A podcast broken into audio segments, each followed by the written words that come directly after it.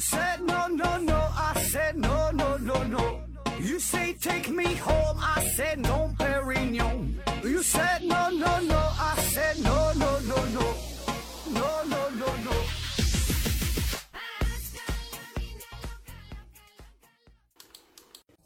拼命探索，不计后果。欢迎您收听《思考盒子》。呃，今天还是一个番外篇呢，一个特别的节目，呃，比较短啊，一个短片，短片节目。本来呢，今天节目应该叫二零一九年，我感觉我被侮辱了啊，下半部分也是正经一个多小时的节目。因为这二零一九年呢，我被侮辱的次数太多了，一期节目讲不完，所以计划是分成上下两期来讲。然后上半部分呢，是侧重于智商层面的侮辱啊，聊一聊。水星发动机啊，量子波速读啊，什么这些事儿啊。然后呢，下半部分呢是侧重于情感层面的侮辱。但是呢，由于种种原因哈，大伙儿可能都知道了，就上一期节目播放的很不顺利啊，删了发，发了删的。嗯，确实我这节目内容有很多问题啊，这个自我检讨一下啊，有很多内容不适合在大庭广众之下播讲，有一些玩笑可能开的比较过分啊，这个以后咱得努力改正一下啊。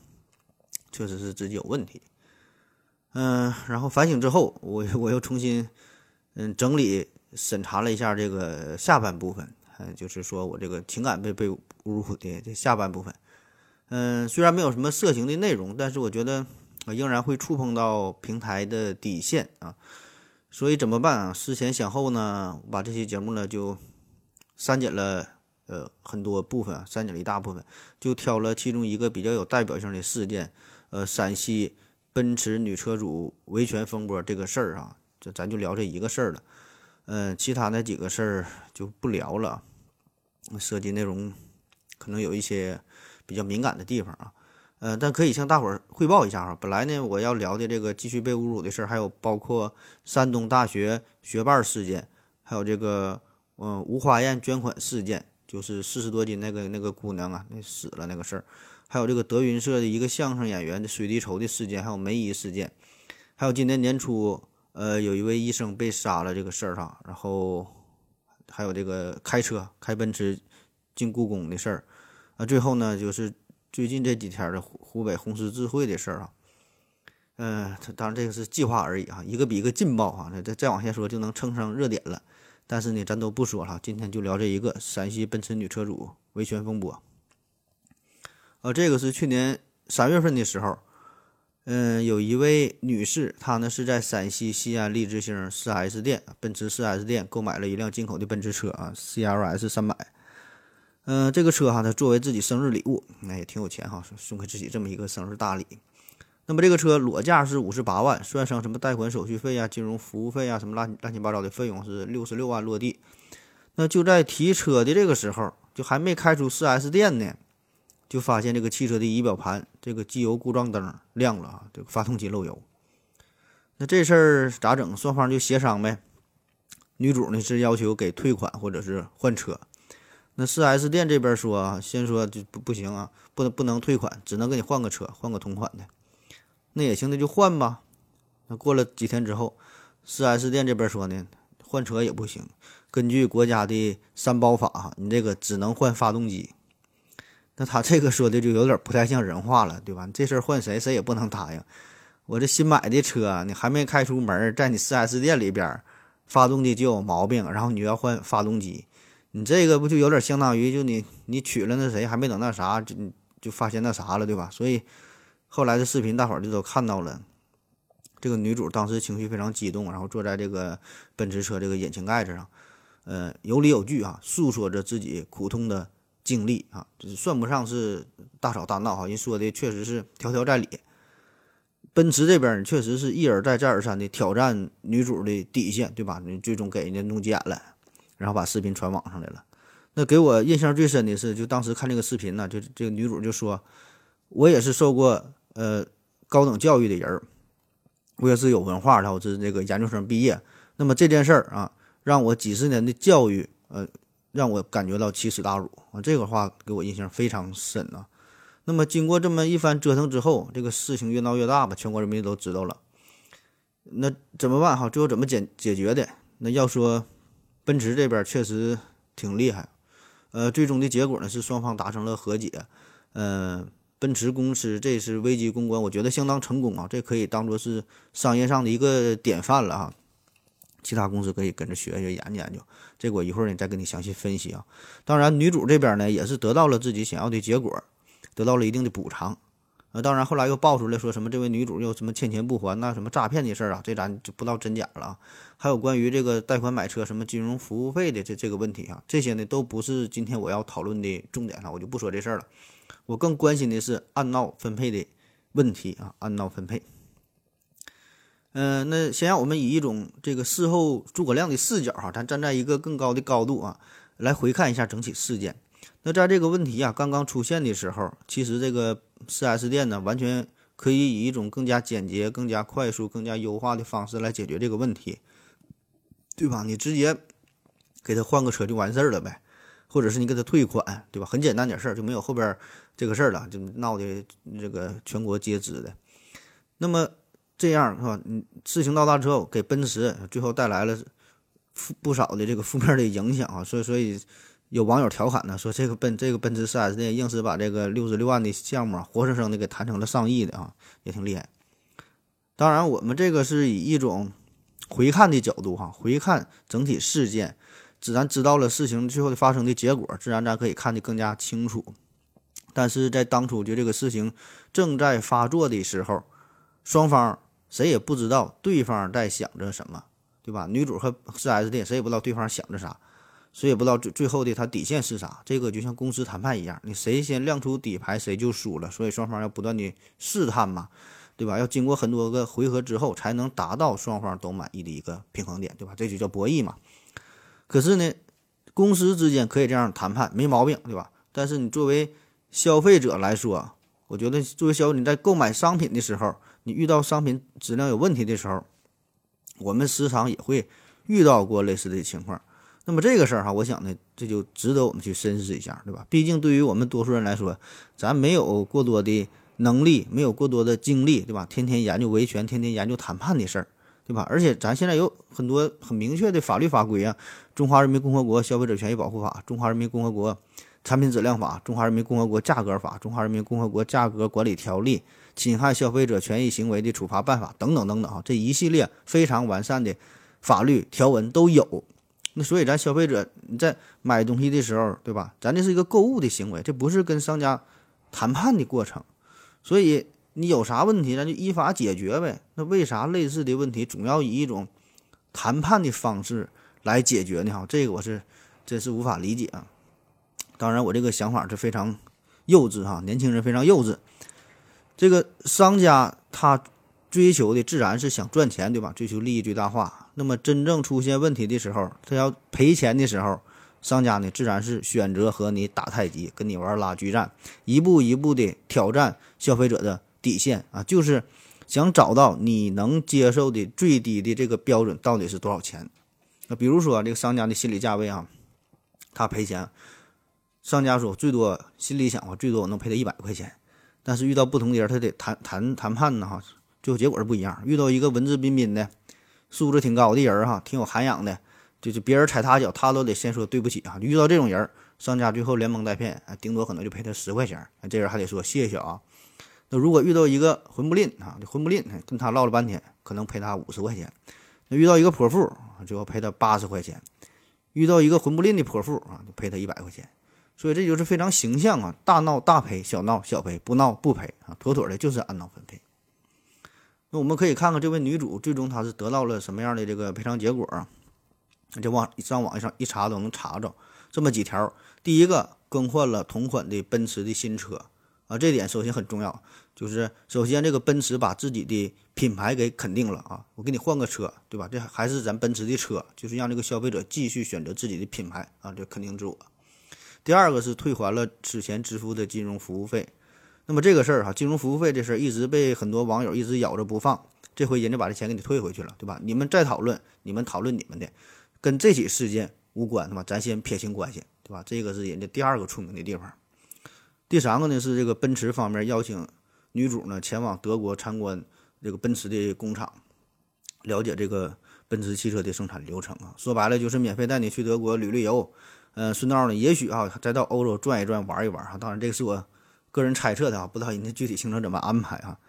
那当然，这个对于奔驰来说，你就是去欧洲玩，全世界带你去玩，花这点钱它也不叫钱，对吧？而且这个还是还会有一个很好的宣传效果，这是第三点它的出名之处。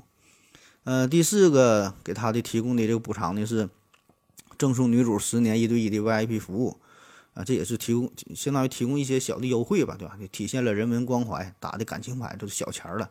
第五个是支付交通补偿费用，共计一万元，这也小小钱儿没啥说的。第六个为这个女主呢是补办了农历的生日，费用由奔驰全额支付。这一点哈是这个奔驰最最高明的地方。你看哈这几条。在所有的这些表、这些补偿的这些条款当中，涉及到具体钱的事儿，它就两个，一个是免去了金融服务费，一个是支付了一万块钱的交通补偿费。你看这两个钱，那才多点钱，对吧？几万块钱事儿太少了。真正的补偿的大头，哎，是这个补办农历生日这个事儿。因为开篇说了，这个女主是为了给自己过生日买的这个奔驰车，对吧？这回呢，作为补偿嘛，给你补办个生日啊。那你过生日，你总得送个生日礼物吧？那至于这个生日礼物是什么，那咱就不知道了。反正绝对不可能是二百九十九订个蛋糕，上面写个生日快乐，那就完事儿了，对吧？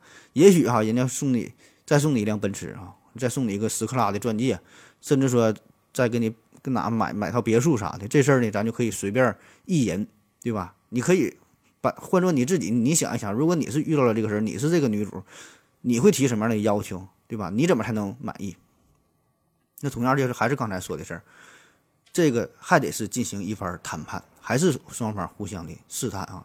只不过呢，这次是在一个完全保密的状态下进行，而且呢，最终呢，双方的达成的这个结果很好，都很满意，对吧？所以这个你你或者你自己想一想，你你你是这个女主的话，你是占据着绝对的优势，奔驰那边理亏，而且那边是奔驰啊，你想你要啥，或者你你要啥，你能同意，对吧？自己合计去。所以这个补办生日这个补偿。具体赔什么，赔多少钱的，这是是礼物也好哈，还是现金，还是说其他什么方式，这个弹性空间非常大。那么这样的好处对于奔驰来说，自然呢就不想把这一次呃这这这个呃四 S 店嗯女主闹事儿这个事儿哈，变成一个判例法。也就是说，如果再有类似的事件发生的话，他不想让别人以此事作为一个参考。就是说，如果再遇到其他的问题，咱还是具体问题具体分析，对吧？一个一个问题，咱各个击破，对吧？所以假设说哈，就这次奔驰真的是拿出一千万才和这个女主达成和解，那么这事儿就很容易让人抓住把柄。你下回再有这事儿，人家直接开口，起码就得要你一千万，对吧？当然，对于奔驰来说，一千万它它不叫事儿，对吧？但是说作为商家，他永远不愿意交出自己的。底牌是吧？这个就是人家公关部干的事儿，对吧？不管多少钱，他都不愿意说，他不会告诉你的。那同时呢，这个协议对于这个女主来说也是非常的友好，她能得到自己应有的好处啊。同时呢，还不必背上见利忘义呀、见钱眼开呀、唯利是图啊这些骂名，对吧？人家就是给你个过生过个生日，那具体多钱人也不告诉你，对吧？所以这对于他来说也是一个最好的结果。你说换谁谁保证他最后都得同意，对吧？闹来闹去。就这种事儿，他没有钱解决不了的，对吧？而且本身这个事件，这算啥事儿啊，对吧？这第一不涉及性命，第二呢不涉及感情，对吧？就是一个汽车质量的问题，那没有什么不可原谅的事儿。终究呢，你也不可能把奔驰这个企业你给他干倒，对吧？而且人家奔驰发动机漏油这事儿也不是一回两回了，而且人家还经常召回呢。你你刚上市这个 GLB，我听说这不又闹着要要召回这事儿嘛？所以说经常出现问题。呃，也很正常，对吧？汽车出现召回很正常，这些东西它都是罪不至死。那只不过就这位女主这回闹的事儿比较大，整的比较邪乎嘛，所以最终最终结果就多给她点油水，那她自己就偷着乐，也就完事儿了。喧嚣过后，这个故事啊就这样以一个大团圆的结局告终了。那么这个主角奔驰这边和女主这边原来是立势不两立的，不共戴天，他闹到了最后，双方是握手言和。我想啊，这个女主一定是漫步在新天鹅城堡里，吃着巴伐利亚的白香肠，喝着慕尼黑啤酒，看着缓缓的莱茵河。那这时候她突然明白了，原谅别人就是放过自己啊！这话说的太他妈有道理了。那只不过你在原谅之前，一定要说一些狠话，闹的再大扯点儿。那么再看奔驰这边啊，几乎呢也是没啥影响啊。不管是现在 C 级、E 级、S S 级，还有什么 SUV 对吧，照样卖的都很火热。那这就在不久之前，这个大 G 哈更厉害啊，可以带到可以把你带到任何不可能的地方啊。而且呢，作为奔驰一个品牌来说呢，它也可以把这一堆烂摊子事儿哈，完全推到 4S 店身上，可以回应说，对吧？这个是个别问题、个别现象啊，这个 4S 店的事儿啊，跟他无关。所以你看，出现问题之后啊，奔驰总部这边还非常积极的处理啊，热心的解决啊，很完美，对吧？反倒是显得奔驰这个品牌更加的伟光正了。那一场闹剧结束之后，留下了一地鸡毛啊，和我们这些屏幕前的热心网友。突然发现呐，自己不知道应该如何站队了，蒙圈了。原来是满腔的热血啊，又要讨个公道，要给个说法，要坚持正义，要追求真理啊，要为女主平鸣不平。感觉自己是站在了道德和法律的双重制高点上啊，要捍卫消费者的权益啊，要和奔驰死磕到底啊。到最后你死磕啥呀，是吧？这事跟你一毛钱关系也没有，除了学会在这个汽车发动机盖子上大哭大闹一场这一招啊，咱啥也没学会。可是你学会这招也没用哈，不知道你们，反正我是买不起啊。那不知道你们看到这个这个大团圆的结局啊，你们有何感想啊？反正是我是心里是挺不是滋味的啊。嗯，通过我这二十多年非常短暂的人生阅历，我一直隐约感觉，就很多时候好好说话，好像是没有啥用啊，一直这么隐隐约约的感觉。原来只是隐约感觉，那么通过这起事件之后，完全就打出打消了我所有的顾虑哈。很多时候确实好好说话真没用。那我刚从学校进入社会的时候，走出学校进入社会的时候，就时常反思这个事儿，我就总觉得自己这个表达能力呀有问题哈。这这这人人际关系这方面，人际关系处理方面有很多缺陷，有时候话也说不明白，还别人听不明白，完就交流有障碍。然后呢，偷偷摸摸的看了一些什么口才训练的书啊，FBI 读心术啊，各种谈话技巧啊，什么什么什么谁谁教你说话呀，什么这类书没少看。然后学到最后啊，感觉呢没啥用啊。然后我自己慢慢摸索，我感觉我就总结了三条在社会上人际交流的时候说话的技巧，就三条很有用，你可以试一试啊。第一条嗓门大，第二条带脏字，第三条不讲理。你就想吧。是不是过去那些和别人打交道的时候，问题处理的不太满意的时候，那如果你做到了这三点，是不是以上问题就都迎刃而解了，对吧？是不是感觉遇到我有种相见相见恨晚的感觉？早就早学会这三条就好了。那生活中很多时候，这就是这样，就遇到不讲理的咋咋办，对吧？你说你能咋办？躲当然是一种办法，但是很多时候你躲不了，有些事儿你必须得去面对呀。那么他不讲理。你就更不讲理啊！你就用这种非理性的方式去解决。那在一个逼良为娼的社会，贞洁烈女活该就被就被饿死；在一个按产分配、按闹分配的社会，那有教养、有素质人活该就被饿死，对吧？谁让你这样了？那同样的道理啊，咱这咱这经常说一句话，叫会哭的孩子有奶吃。那一个个好孩子，你不喂他呀，你咋整？对吧？那最后他就学会了假哭，那假哭他才能达到他一个合理的诉求。就在经济学上，有个词儿叫“劣币驱逐良币”啊，啥意思？就是劣胜优汰啊，就是不好的把好的给干掉了。道理也是相同的，就是一个守规矩的、一个优秀的、一个自律的，干不过这种下三滥的、不要脸的、不按套路出牌的，对吧？就是这个规则失效之后，人性使然，一定是向着一个最大混乱的程度去发展。在咱们中国文化当中啊，有一个非常神秘的词儿叫“道”啊，《道德经》开篇第一句啊，“道可道，非常道”，就这个“道”。然后呢，有一帮学者研究的神乎其神的各种解释、各种学说、各种理论，也没整明白啥叫道啊，各有各的说法。我觉得这事儿啊，它根本没有那么复杂。这个道就相当于法律、法则、规则啊，翻译成英语就是 law 啊，翻译成英语其实就比较好理解了，因为 law 啊就是 L A W，你看这个词儿在英语里它既有法律的意思，同时呢也有定律的意思，万有引力定律、热力学定律啊，都叫什么什么 law 啊定律。所以这个漏啊，这个道既是法，既是宇宙的规则，就宇宙有宇宙的规则，人间有人间的规则，就是社会的规则，都叫做漏啊，都叫做道。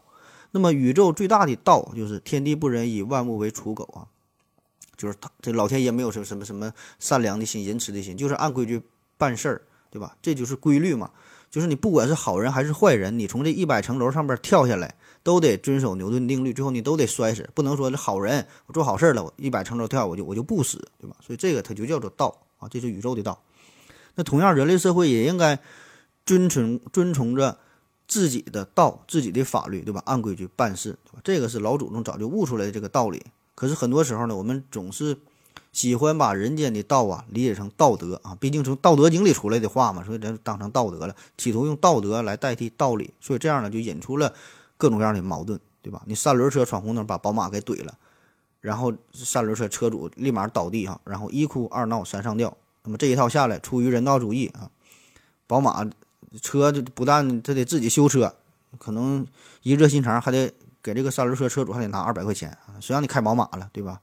这玩意儿呢，人三轮车多惨呢，对吧？谁惨谁有理啊，谁谁负谁有罪啊。那我想说这么多吧，这个按道分配这个事儿啊，嗯，最后怎么解决呢？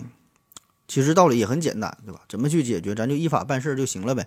以前咱们总强调法律面前人人平等，哈，什么什么王子犯法与庶民同罪的。那现在在咱们中国法治化进程啊，正在有力的开展着啊，已经有了很大的改进。但是说呢，仍然会有一些法律与道德的交织地带，有一些边缘化的灰色区域啊，总会有一些所谓的弱势群体呀。然后有一些人总会以什么大过年的呀，孩子还小啊，人都死了都不容易啊，等等这些冠冕堂皇的话作为借口为自己开脱，然后呢极力争取自己的利益最大化。那么对于那些不说话或者是少说话的人，最后呢憋着一肚子委屈，然后也没有得到任何自己应有的权益、应有的这个好处，对吧？我觉得法律它就应该是法律。现在除了这个人人平等这个事儿之外呢，一个弱势群体这个事儿啊，到底谁弱呀，对吧？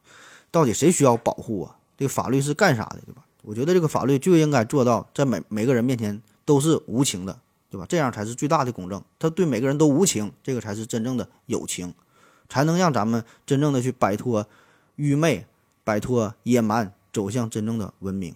那如果按闹分配这个按闹分配这个事儿你不遏制的话，一直呢就会起着一个非常错误的示范作用，对吧？最后呢，大伙儿好人他也变坏了，变坏还不容易，谁不会学呀？坐汽车盖汽车盖上面一顿一顿哭一顿闹呗，对吧？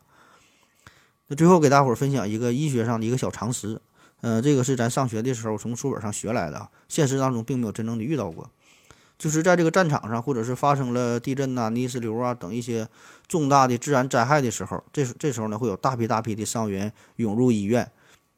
所以，面对这么多的伤员，怎么办？哈，咱先救谁，后救谁？这得有一个顺序的问题。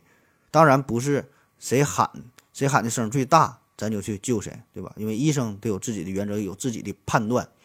这种时候，很多那些能喊的人，喊的声大的人，反倒是没啥事儿啊，因为他精神头还挺足，还能喊出来呢。真正那些伤势特别重的人，都快要休克了，他根根本没有力气去喊。所以，这个医生会在第一时间为患者进行初检，然后编号，然后按这个伤情不同的。轻重的程度啊，用不同的颜色来来分类来标记。呃，危重的患者呢，这种病人呢用红色的标记，啊，稍稍微轻一些呢用黄色的，普通的病人呢用绿色的，然后已经死亡的患者是是用黑色的。所以呢，就要优先治疗呃红色标记的这个患者，因为他病情最重嘛，随时都有死亡的危险啊。呃，要进行抢救。当然，这种人可能是往往他是不会说话，不会发声的。那我觉得这种处理问题的思路也可以推而广之，嗯，不管是分配任何公共的物品呐、公共的资源呐，还是面对一些呃法律的问题啊、消费者权益受到损害的时候啊，还是其他什么事儿吧，对吧？反正是作为一个事件的管理者，作为一个有说话权利的人嘛，呃，应该有自己一个最基本的准则，按一定的规则把这个事儿办好，对吧？一定要把好这道关，而不应该呢。把这些问题归咎给说有一些民众他就是素质低下啊，他就是弱势群体，咱们就给照顾照顾照顾啊，这个是完全不对的，对吧？因为确实民众的素质确实是参差不齐，大伙儿的素质不一样。但是说法律这个是有一个清晰的界限，既然法律都已经制定好了，为啥不按照去做呢？有一句话咱还总说的叫“流氓不可怕，就怕流流氓有文化”啊。其实这事儿吧，学文化这事儿挺难的哈，做流氓这事儿吧不太难。你把谁逼急了，他仍然做不出数学题。但是你要把他逼急了，也许呢，他就会变成流氓。好了，感谢您收听，谢谢大家，再见。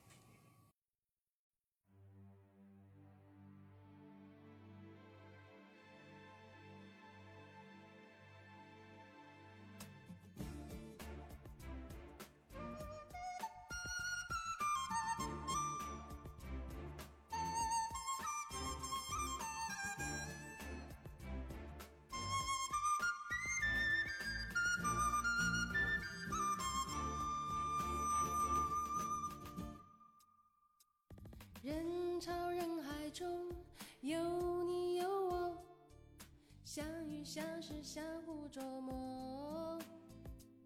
人潮人海中是你是我装作正派面带笑容。不必过分多说你自己清楚你我到底想要做些什么。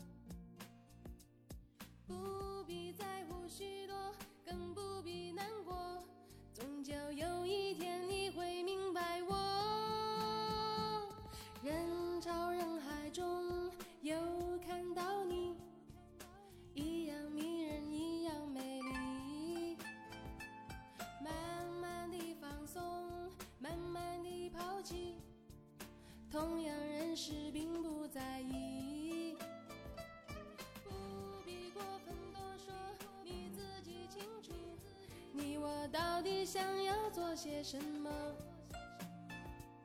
不必在乎许多，更不必难过，终究有一天你会离开我。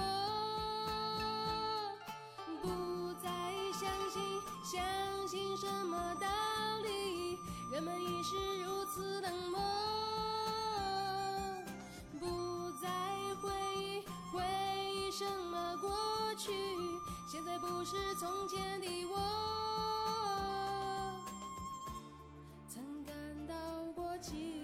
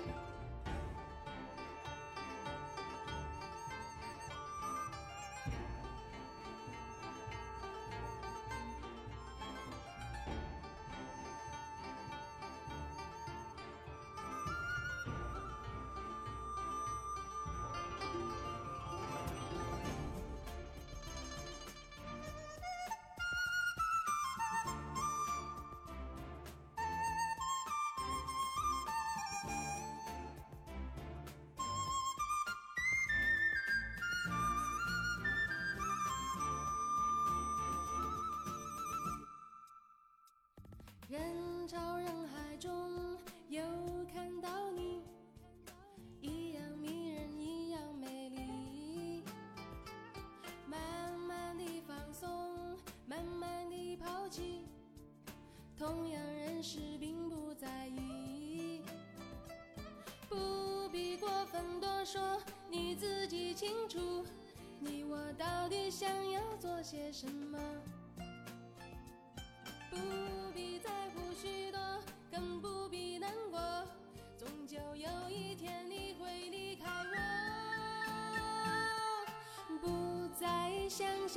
相信什么道理？人们已是如此冷漠。不再回忆，回忆什么过去？现在不是从前的我。曾感到过寂寞，也曾被别人冷落，却从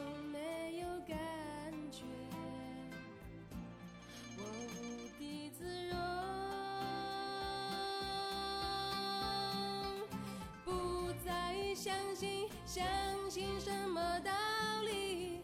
人们已是如此冷漠。不再回忆，回忆什么过去？现在不是从前的我。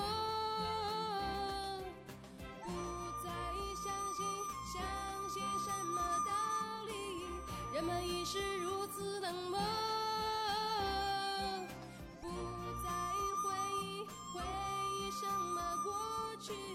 现在不是从前的我不再相信相信什么道理？人们已是